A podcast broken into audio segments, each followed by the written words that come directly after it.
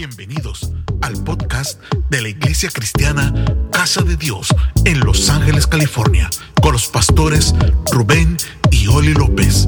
Esperamos que sea de gran bendición para tu vida. Esta es una enseñanza que la empezamos acá en una vigilia y Dios quiere que la traigamos acá a todo el pueblo de Dios. Y lo primero que deseo establecer es que, es que existe o debe existir ah, una gran diferencia, diga conmigo, gran diferencia entre una iglesia que ora y otra que no ora. Entre un cristiano que busca a Dios y uno que no lo busca. Entre una familia que se propone acercarse al trono de Dios y aquella que no lo hace. Debe haber una diferencia. Hay una diferencia. Dile que está a un lado, si oraste, si oras se te tiene que notar. Se tiene que notar la vida de oración. Porque no estamos rezando. Nos estamos acercando al rostro de Dios. Todo aquel que se acerca al rostro de Dios le tiene que brillar la cara. Se le tiene que notar. Moisés bajó de estar en la presencia del Señor y dice la Biblia que su rostro resplandecía. Porque tiene que haber una diferencia. Sabe, muchas veces en las iglesias no se antoja la oración porque los que oran no se les ve. Y el que no ora dice, ¿para qué oro? Si estoy igual de amolada que esa que ora. ¿Para qué oro? Si ese que oro tiene años orando por lo mismo y no se le ven resultados? Y se cuelgan de ahí para decir, de orar a no orar y tener lo mismo, así me quedo. Así que en esta mañana yo quiero profetizarle a alguien que ora, que tu oración a partir de hoy se va a empezar a ver.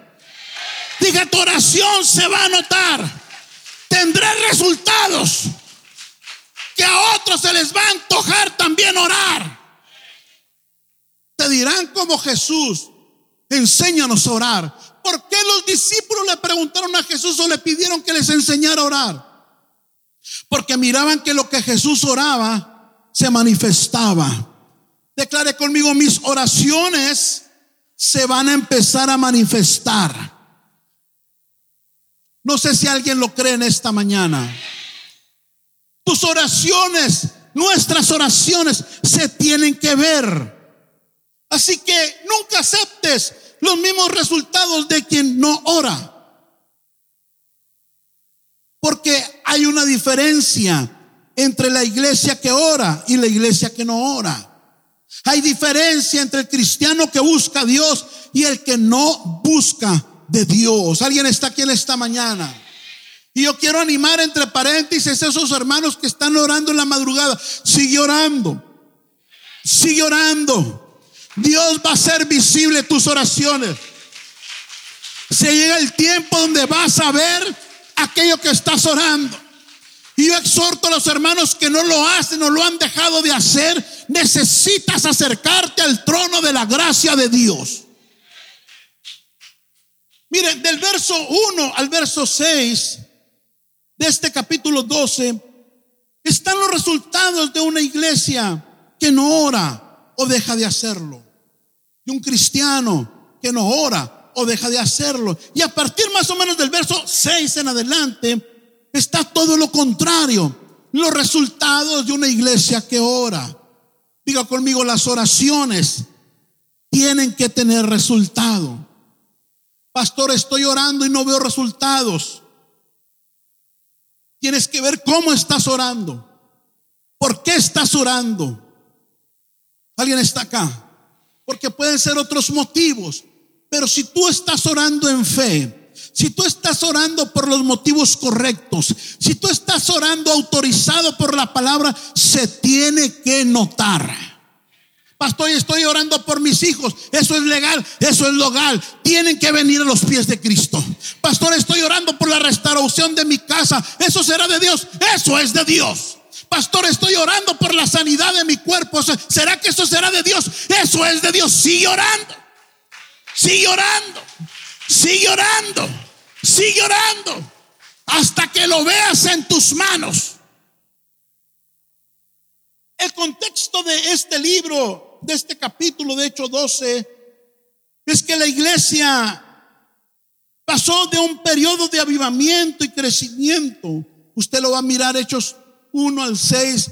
Fue un periodo de mucho mover de Dios, derramamiento del Espíritu Santo, crecimiento sobrenatural. Empezaron a impactar Jerusalén, se empezaron a extender. La obra de Dios creció de una manera poderosísima. Pero en el verso capítulo 7 de Hechos al capítulo 9 viene una persecución sobre la iglesia por causa de la muerte de Esteban. ¿Se recuerda si usted ha leído algo de la Biblia ahí? Viene una persecución, vienen tiempos difíciles, vienen tiempos de guerra espiritual y así aterrizamos al verso al capítulo 12. Y empieza el capítulo 12 diciendo, en aquel mismo tiempo el rey Herodes echó mano a algunos de la iglesia para maltratarles y mató espada a Jacobo, hermano de Juan. Como que de alguna manera la iglesia apostólica eh, estaba, se cansó de tanto trabajo, de tanta guerra espiritual, de tanta persecución y descuidaron, bajaron su vida de oración.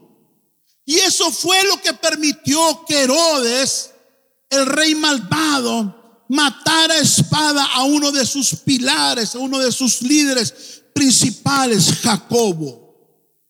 Jacobo significa sostenido por el talón, es parecido a Jacob, pero con una O al final, sostenido por el talón a quien Dios protege. Y escúcheme bien, por favor, porque esto es importante. Es la oración lo que protege y sostiene a la iglesia. Dios protege y sostiene a una iglesia que ora. Dios cuida y protege a una familia que ora. Dios tiene cuidado de un cristiano que ora. Yo no sé si habrá cristianos que oran en casa de Dios que digan amén.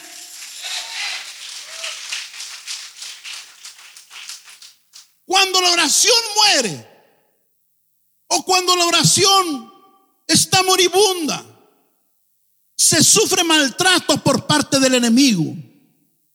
Porque cuando mató a Jacobo, dice la escritura, que empezó el rey a maltratar a la iglesia.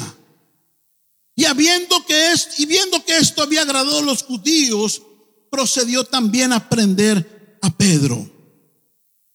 Cuando falta oración en la iglesia, el enemigo empieza a maltratar a la iglesia. Cuando falta oración en la familia, el enemigo empieza a maltratar a la familia. Empieza a dañar a los hijos. Empieza a meter problemas en los matrimonios. Empieza a meter cizaña en la iglesia. Empieza a meter división. Empieza a meter murmuración. Empieza a meter desánimo. Empieza a meter desaliento. ¿Por qué? Porque escasea la oración y el enemigo toma ventaja. Voltea con alguien, dile con amor, no te quejes si no oras. No te quejes.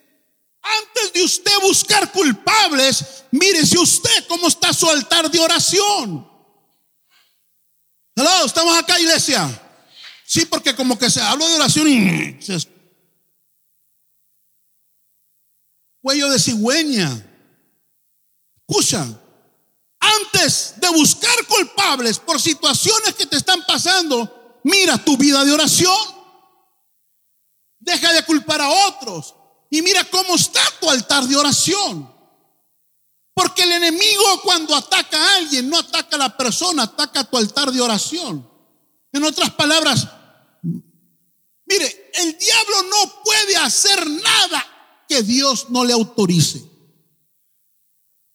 Siempre Satanás, le guste o no, le tiene que pedir permiso a Dios.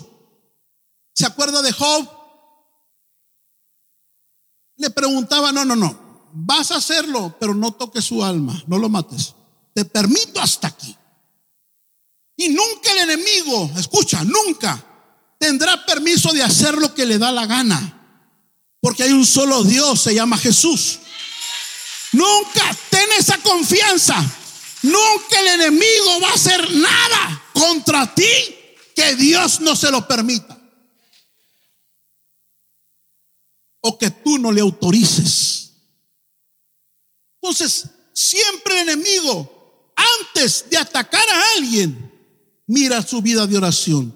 Tu vida de oración es lo que le marca la autorización al enemigo para atacarte o no.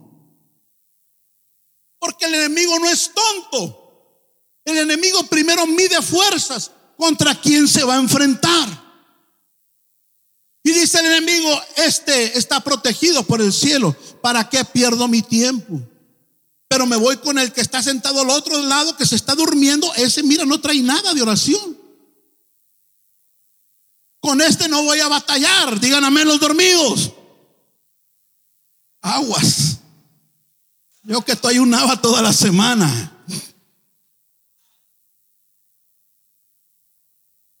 Sentido común. Si usted tendría que pelear por obligación y le presentan un flaco delgado que le dicen el químico porque de físico no tiene nada. Pero a un ladito usted un hombre fortachón, fuerte, alto. ¿Usted a quién escogería para pelear? Sentido común. Y espiritualmente el enemigo así nos mide. Esa flacucha que no ora, que se está durmiendo, que no quiere levantarse las mañanas, que no quiere meterse con Dios. Pues le pongo una trapeada.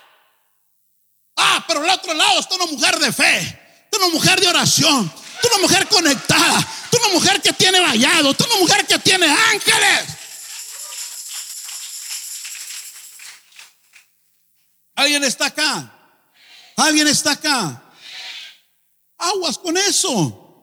Mira, escuchamos el testimonio de Ivón. ¿Se acuerda el testimonio que dio Ivón acá?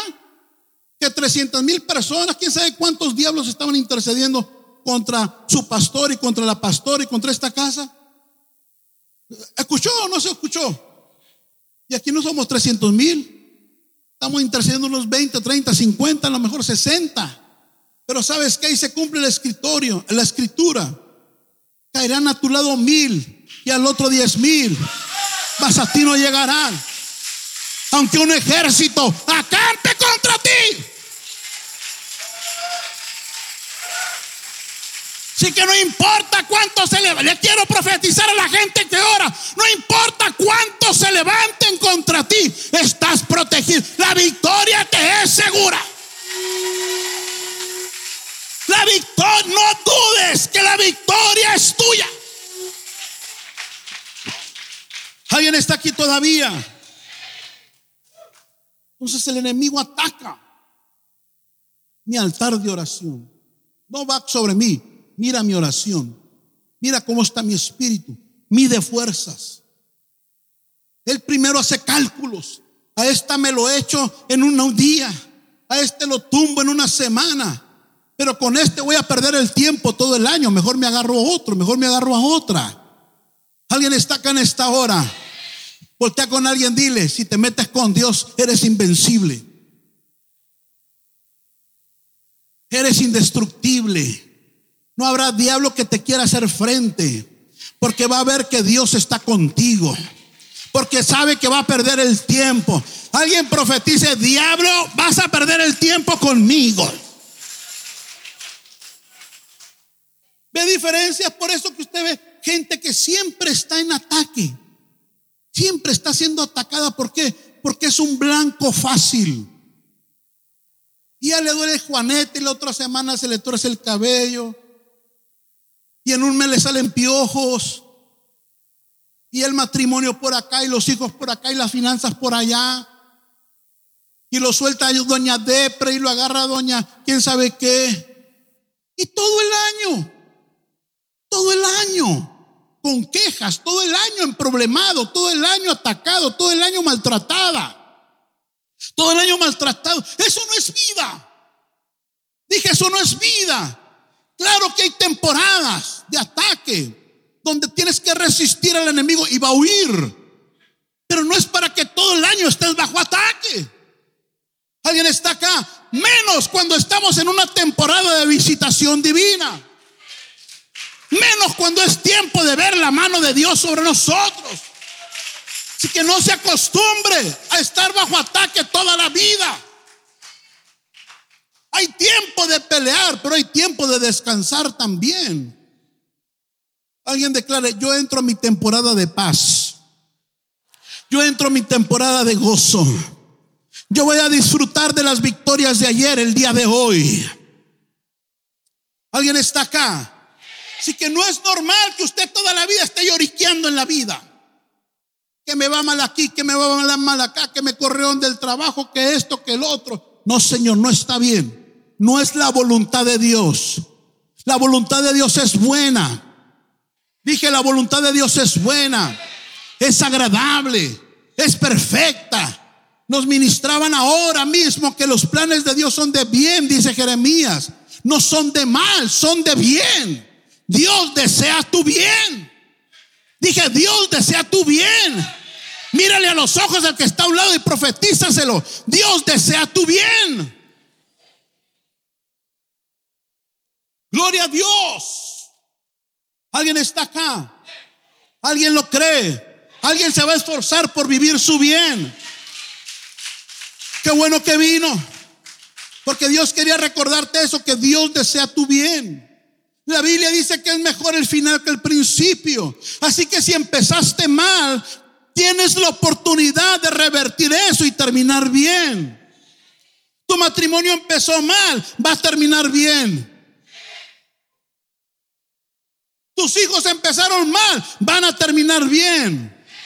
Tus finanzas empezaron mal, van a terminar bien. Alguien declare, mi final será mejor que mi principio. Yo no sé si está casa de Dios aquí. Mire, anoche prediqué, ahorita saliendo voy a a predicar y más tarde a otro lugar. Pero, pero, pero, pero, pero yo quiero que usted se quede con esta palabra. Que tu final será mejor que el principio. Así que deje de pensar que va a morir torcido, que vas a morir estrellado en la carretera, que vas a morir en silla de rueda, que vas a morir con un taque de oxígeno y pataleando. No, Señor. No, Señor. Yo cancelo eso en mi vida y si alguien lo atrapa en la tuya también. Yo terminé, terminaré mis días con gozo, lleno de vida, en buena vejez. Yo voy a morir como los reyes de la Biblia los reyes de la Biblia morían en su cama, morían en paz y rodeados de toda su familia. Habrá alguien que crea que va a morir como reina, va a morir como rey.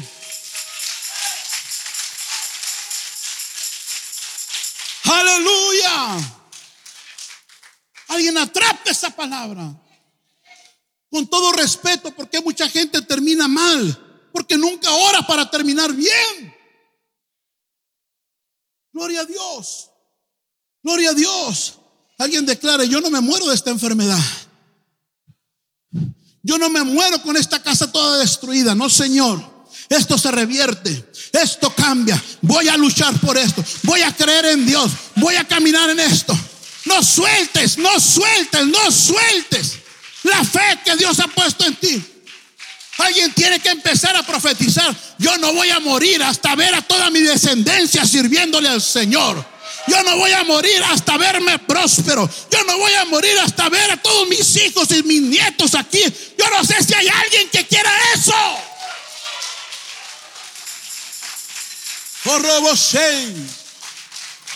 Aleluya. Gloria al Señor. Gloria a Dios. Dice el verso 3, y viendo que esto había agradado a los judíos, que había matado a Jacobo y había maltratado a la iglesia, procedió a prender también a Pedro. Dice que le tomó, le metió en la cárcel, lo puso preso, lo encerró. Porque cuando la oración muere, el Jacobo muere en una iglesia, en una familia, en un cristiano, el enemigo tiene libre acceso al Pedro que habita en la iglesia. Pedro es una palabra muy conocida, griega, que se, traduce Petro, roca, piedra, fundamento sólido.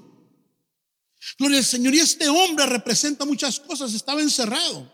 Pedro representa avivamiento. Pedro representa Una iglesia sana, que sana. Una iglesia que libera.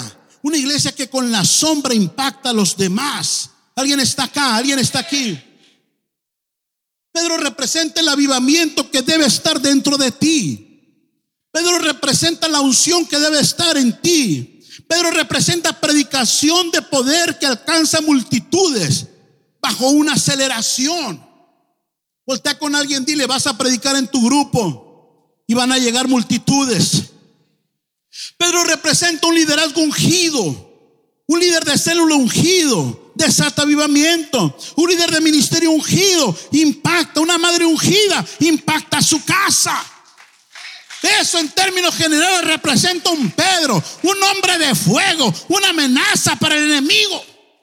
Pero había cesado la oración, había bajado la oración y Pedro estaba encarcelado.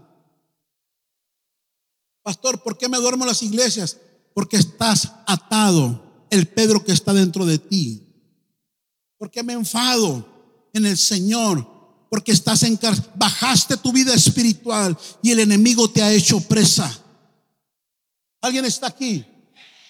¿Por qué no me dan ganas de orar en la mañana, pastor? Siento que tengo una losa de muerto arriba. Pues sí, es que hay muerte en ti.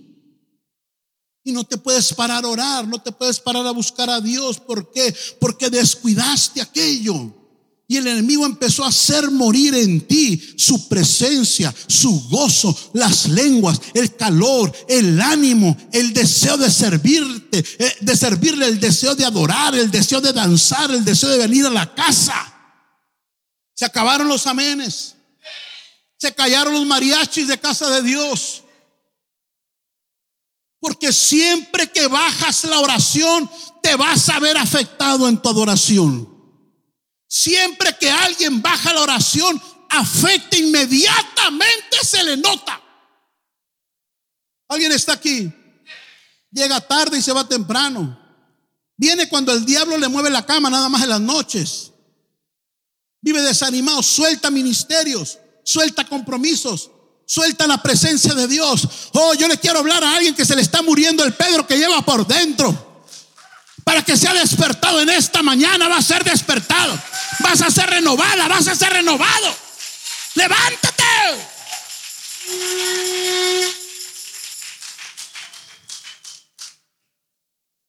Eso pasa cuando se deja la oración. Hay prisiones, entramos a prisiones, somos encadenados, somos encarcelados. Pero dice el verso 5 que mientras Pedro estaba en la cárcel, la iglesia hacía sin cesar oración a Dios por él. Toca a alguien, dile, no estás solo, no estás sola. Hay remedio para ti. Dile, tranquilo, estoy orando por ti. Dios te va a sacar de ahí. Dios te va a sanar. Dios te va a liberar. Dios te va a restaurar. Dios te va a respaldar. Habrá alguien que esté orando por sus hermanos en Cristo. Habrá alguien en las madrugadas que se levante a interceder por la casa. Entonces, la oración cambió todo el ambiente. Mientras no había oración, había cárcel, había cadenas, había tristeza. Pero la oración irrumpe el ambiente. Y aquí lo primero que pasó, se presentó un ángel del Señor. Cuando alguien empieza a orar, Dios se hace presente en medio de su necesidad. Lo primero que ocurre cuando alguien se despierta en la oración es que Dios empieza a visitarle. Es que Dios empieza a tocarle. Toda oración en fe y en la voluntad de Dios trae, atrae su poder. La iglesia que ora provoca que Dios siempre esté presente en ella. La oración provoca movimiento de ángeles. ¿Alguien está aquí todavía? Nunca la oración queda sin efecto. Toda oración en fe traerá una consecuencia positiva. Habrá alguien que crea que sus oraciones están llegando al cielo. Habrá alguien que crea que tus oraciones están abriendo un hueco al cielo. Habrá alguien que crea que sus oraciones están elaborando una escalera donde ángeles van a subir, pero ángeles van a bajar también a tu favor. Dios se hace presente a través de movimiento de ángeles. Dice, y una luz resplandeció en la cárcel, porque siempre la oración eventualmente va a expulsar toda tiniebla. Alguien declare conmigo desde hoy, toda tiniebla en mi casa se va. Pero ahora dilo con fe desde hoy, toda tiniebla en mi casa se va. La depresión se va de mi casa. La tristeza se va de mi casa. El desánimo se va de mi casa. El divorcio sale huyendo de mi casa. La infidelidad sale de mi casa. El satanismo sale de mi casa. Las drogas salen de mi casa. El alcohol sale de mi casa. Desde hoy, desde hoy, toda tiniebla. Alguien dé una patada. Fuera de mi casa. Fuera de mi casa. Rebeldía fuera de mi casa. Pleito en el matrimonio fuera. Alguien, alguien sálgase ahí, hágalo en fe. Fuera de mi casa. Fuera de mi No, no, no le des al marido. Dale fuera. Fuera de mi casa. Fuera todo lo que afecta a mi casa. Yo no sé lo de atrás que están comiendo palomitas allá. Póngase de pie y luego estás llorando. Fuera de mi casa. Sale la miseria, sale la escasez, salen los pleitos, salen los gritos, sale la depresión, sale la tristeza. Porque entra la luz.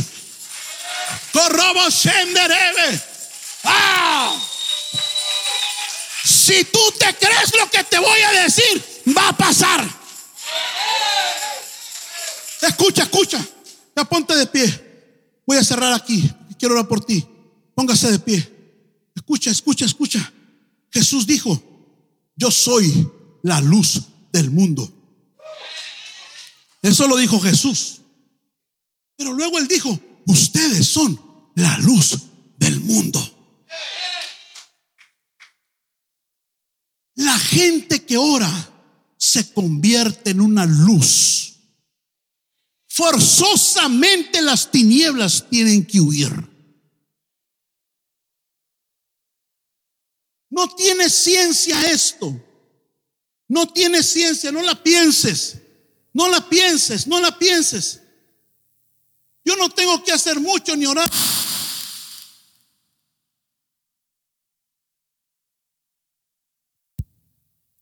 Se fue todo. Forzosamente la luz expulsa tinieblas. Yo no tuve que rogar, ni orar, ni hincarme, ni rezar tres aves marías ahí. Es algo normal, es algo natural. Donde se prende una luz, se van las tinieblas. Se van las tinieblas. Por eso si tú estás creyendo en lo que oras cada mañana, las tinieblas se van a ir. ¿Qué me está diciendo, pastor? Deja de pelear con tus hijos y préndete de Dios. Conviértete en luz. Deja de pelear por las finanzas y enciéndete como un foco del cielo sobre tu casa. Alguien está aquí. Alguien está aquí. Alguien está aquí. Hermano, deja de estar peleando con el marido. Préndete como luz. Y toda tiniebla va a huir. Toda tiniebla va a huir.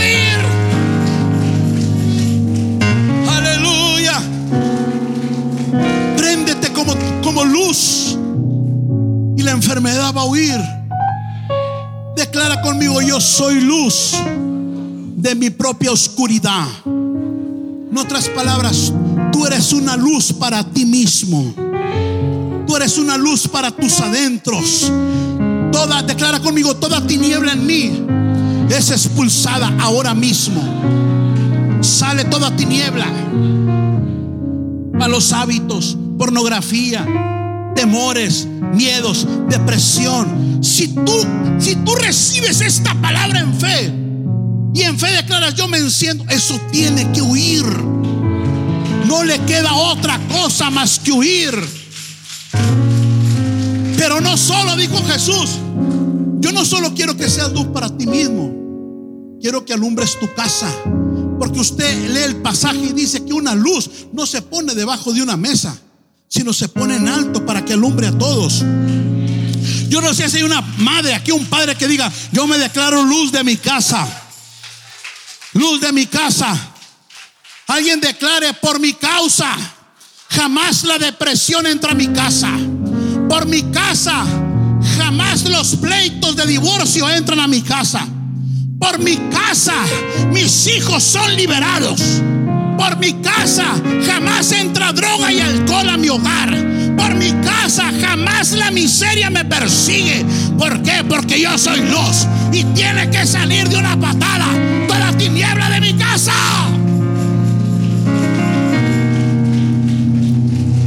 Si tú te prendes en fe, porque la fe es lo que atrae la luz. La oración atrae la luz a tu vida. Si tú te la crees, jamás de los jamases vas a decir, no puedo dormir en la noche. Jamás de los jamases vas a invitar a alguien que libere tu hogar. No se necesita. Pastor, no puedo dormir, tengo insomnio, estoy deprimido, estoy ansiedad, no tengo que hacer, no tengo dinero, no tengo trabajo. Es que te falta luz, mija. Es que te falta luz. Las tinieblas te están penetrando. Las tinieblas te están ensegueciendo. Las tinieblas te están durmiendo. Las tinieblas te están enfriando. Las tinieblas están destruyendo tu casa. Pero yo le profetizo a alguien en esta hora. Te declaro luz de tu casa. Voltea con alguien, dile enciéndete. Enciéndete, enciéndete. Te fundió el foco, cámbialo en la presencia de Dios. Cámbialo. Se te fueron las ganas de orar, cambia el foco. Se te fueron las ganas de adorar, cambia el foco. Se te fueron las ganas de servir, cambia el foco. Enciéndelo, enciende. Renuévate, pues, renuévate. Oh, Sabe, siempre en las tinieblas, siempre en las tinieblas te vas a dar golpes nadie puede caminar seguro en las tinieblas. Siempre en tinieblas va a haber tropezones. Te vas a caer, te va a hacer llorar, te va a maltratar. ¿No será mejor encender la luz? ¿No será mejor prender la luz? Hermano, qué cosa tan ilógica es que tú llegues a tu casa, a tu cuarto y está oscuro y esté el switch para prender el foco y tú no lo quieras prender. Y tú andes así a tientas. Y tú quieres hacer todo así adivinando. Cuando está un switch ahí que puede encender la luz y facilitarte las cosas. Yo no entiendo la gente que no ora. Que prefiere estarse dando de golpes. Que prefiere estar sufriendo. Que prefiere vivir en depresión. Yo no entiendo. Prende la luz. Préndete en Dios. Acércate en Dios. Métete con Dios. Y todo se te va a facilitar. Yo no entiendo. Joven, yo no entiendo esa vida miserable que llevan muchos de ustedes. Cuando tienes al Dios de la gloria que te quiere guiar, que te quiere bendecir, que te quiere prosperar.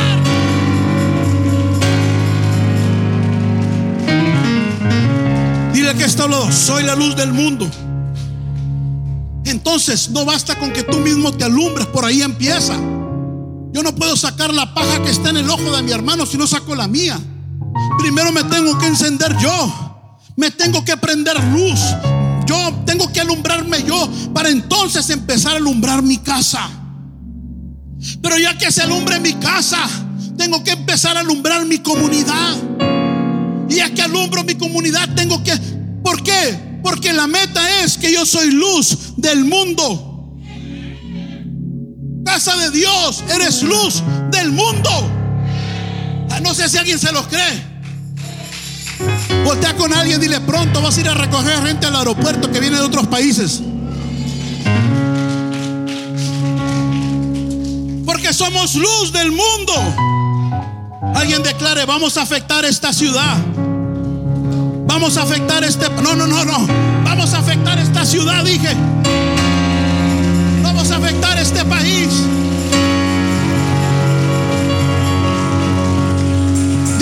lado, no me envidies porque me voy a hacer famoso en casa de Dios.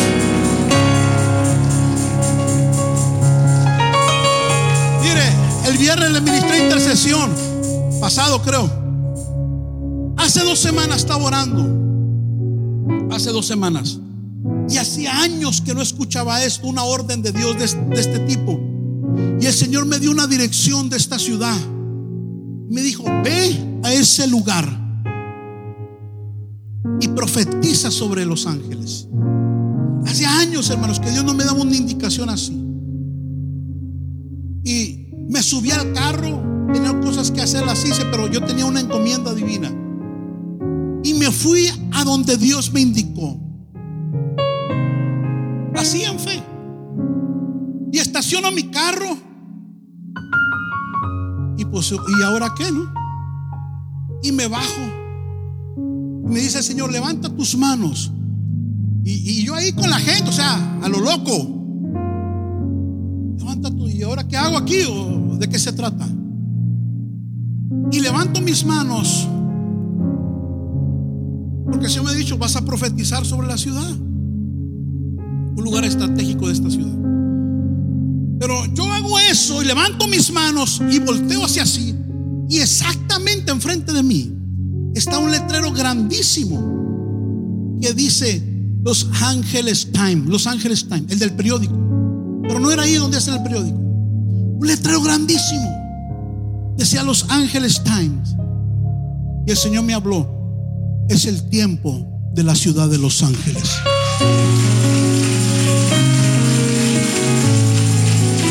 Profetiza sobre ella. Y ahí Dios me dio palabras sobre esta ciudad.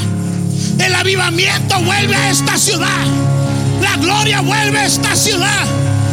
Y yo creo que si Dios me lo dejó saber a mí, es porque aquí Dios se va a manifestar, ser una de las casas que Dios va a prender en poder y en gloria. Alguien declare, yo soy luz del mundo. Yo soy luz del mundo. Mi vida será una luz para el mundo. ¿Alguien está acá todavía? ¿Alguien está aquí todavía? Voltea con alguien y le vale más que vaya juntando para un traje caro porque te van a invitar a dar entrevistas. Aleluya. Aleluya. Alguien cree, alguien cree que Dios lo va a usar, alguien cree. Dice que cuando Pedro fue liberado, dice que se le abrieron las puertas de hierro de la ciudad. Y yo profetizo que se nos van a abrir las puertas de esta ciudad. Dije, se nos van a abrir las puertas de esta ciudad. Hace como unos 3, 4 décadas, muchos hombres de Dios tenían, tenían movimientos del Espíritu muy fuerte en esta ciudad. Si usted nunca ha leído de Catherine Kuhlman, una mujer, lea. Esta mujer hacía campañas de milagros en esta ciudad. Hinn fue de los últimos. Rentaban los más grandes auditorios. Y ahí había milagros, había moveres poderosos de Dios. Y eso está cerrado. Y ahorita todos esos edificios son para casi pura basura. El diablo tomó control de esta ciudad. Pero le tengo malas noticias al enemigo. Porque el tiempo de Dios a esta ciudad vuelve. Vuelve. Alguien profetice, Dios nos va a entregar estadios. Dios nos va a entregar las llaves de esta ciudad.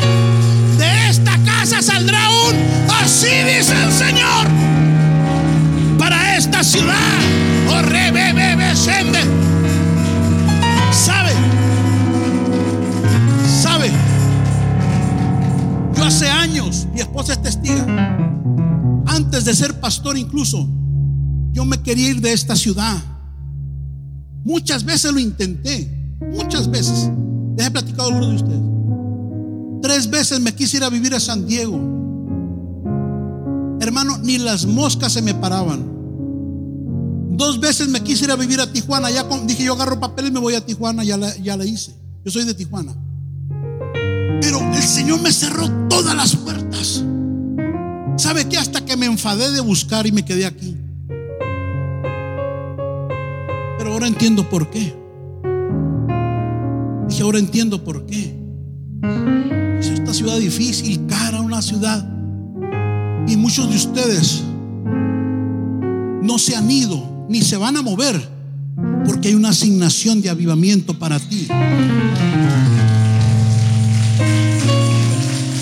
Ay, yo no sé si alguien atrapa esta palabra. Cualquiera de nosotros o muchos pudiéramos irnos a otro estado. Aparentemente mejor. Dije aparentemente. Pero ¿sabes qué? Yo por nada me pierdo la ola de mover que Dios está a punto de explotar. Hermano, tú que has decidido quedarte acá, no cometiste una equivocación. Hay un avivamiento que te va a atrapar. Hay una gloria que vas a gozar. Y sabes, Dios no te va a soltar. Dios te va a prosperar. Porque Dios prospera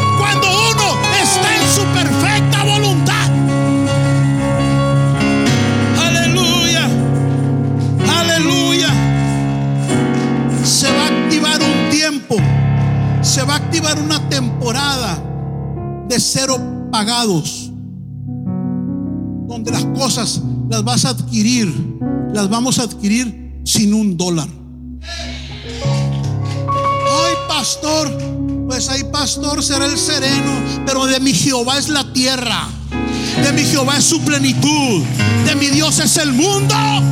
Si es de Él, ¿por qué rayos no puede ser mío que soy su hijo heredero? Mi fe va a atrapar eso. Mi fe va a llegar a eso. Cero pagos. Alguien declare, se me abre una temporada de cero pagos. Todo pagado. Todo pagado.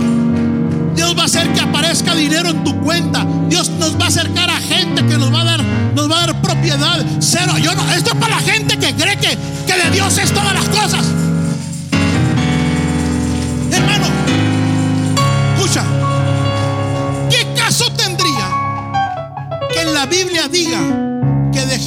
El oro? Mío es el oro, mía es la plata. ¿Qué caso tiene que yo sepa eso si yo no voy a accesar ahí? ¿De qué me serviría a mí, hermana Amalia, que Dios me revele que de Jehová es la tierra? Que de Él es todo, que yo me dé cuenta que de Él es todo. Él es todo. Él es mi padre. Yo soy su hijo. Soy heredero. Él es dueño de todo. Yo soy su hijo. Soy heredero. Dile que está a un lado. Voltea con alguien. Dile. Da.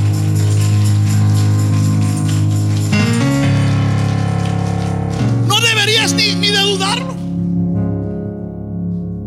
¿Cuántos de ustedes tuvieron la bendición de que sus padres fueron muy prósperos? Tenían terreno, que vivieron, que nacieron en un lugar muy próspero. Nadie, santo, sí lo vamos a empezar. Tu hija, tú, ¿verdad que ustedes no dudaban de ahí, lo que vi ahí? Ustedes no dudaban que todo lo de su papá era suyo. Ustedes le pedían permiso para, para, para, para nada. Si tenían alberca, ustedes no pedían, pero ¿me puedo meter en la alberca? No, se metían. Hasta se llevaban a toda la colonia. ¿Tú no dudabas de que lo que era de papá era tuyo? No dudes que lo que es de papá, Dios es tuyo. Alguien diga, lo que es mío es mío. Alguien diga, lo que es mío es mío. Próximo domingo. Vamos a hablar de eso, vamos a hablar de eso.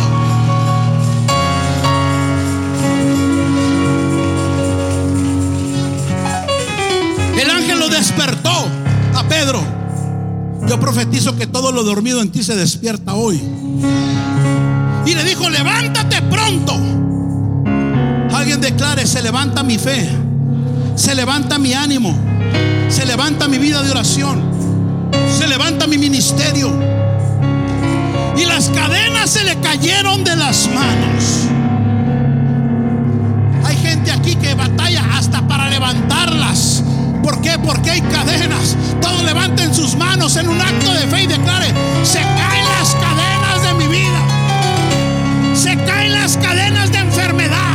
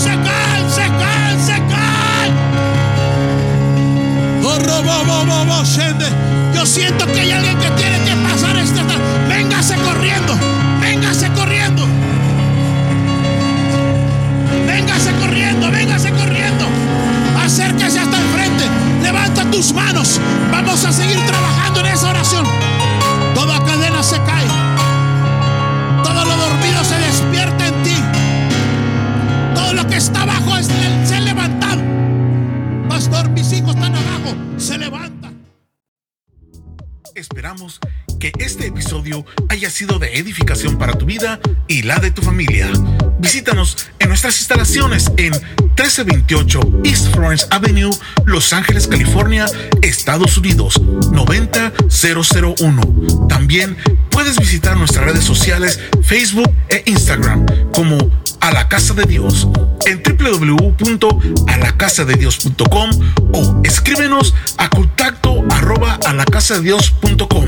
En Iglesia Cristiana Casa de Dios te esperamos.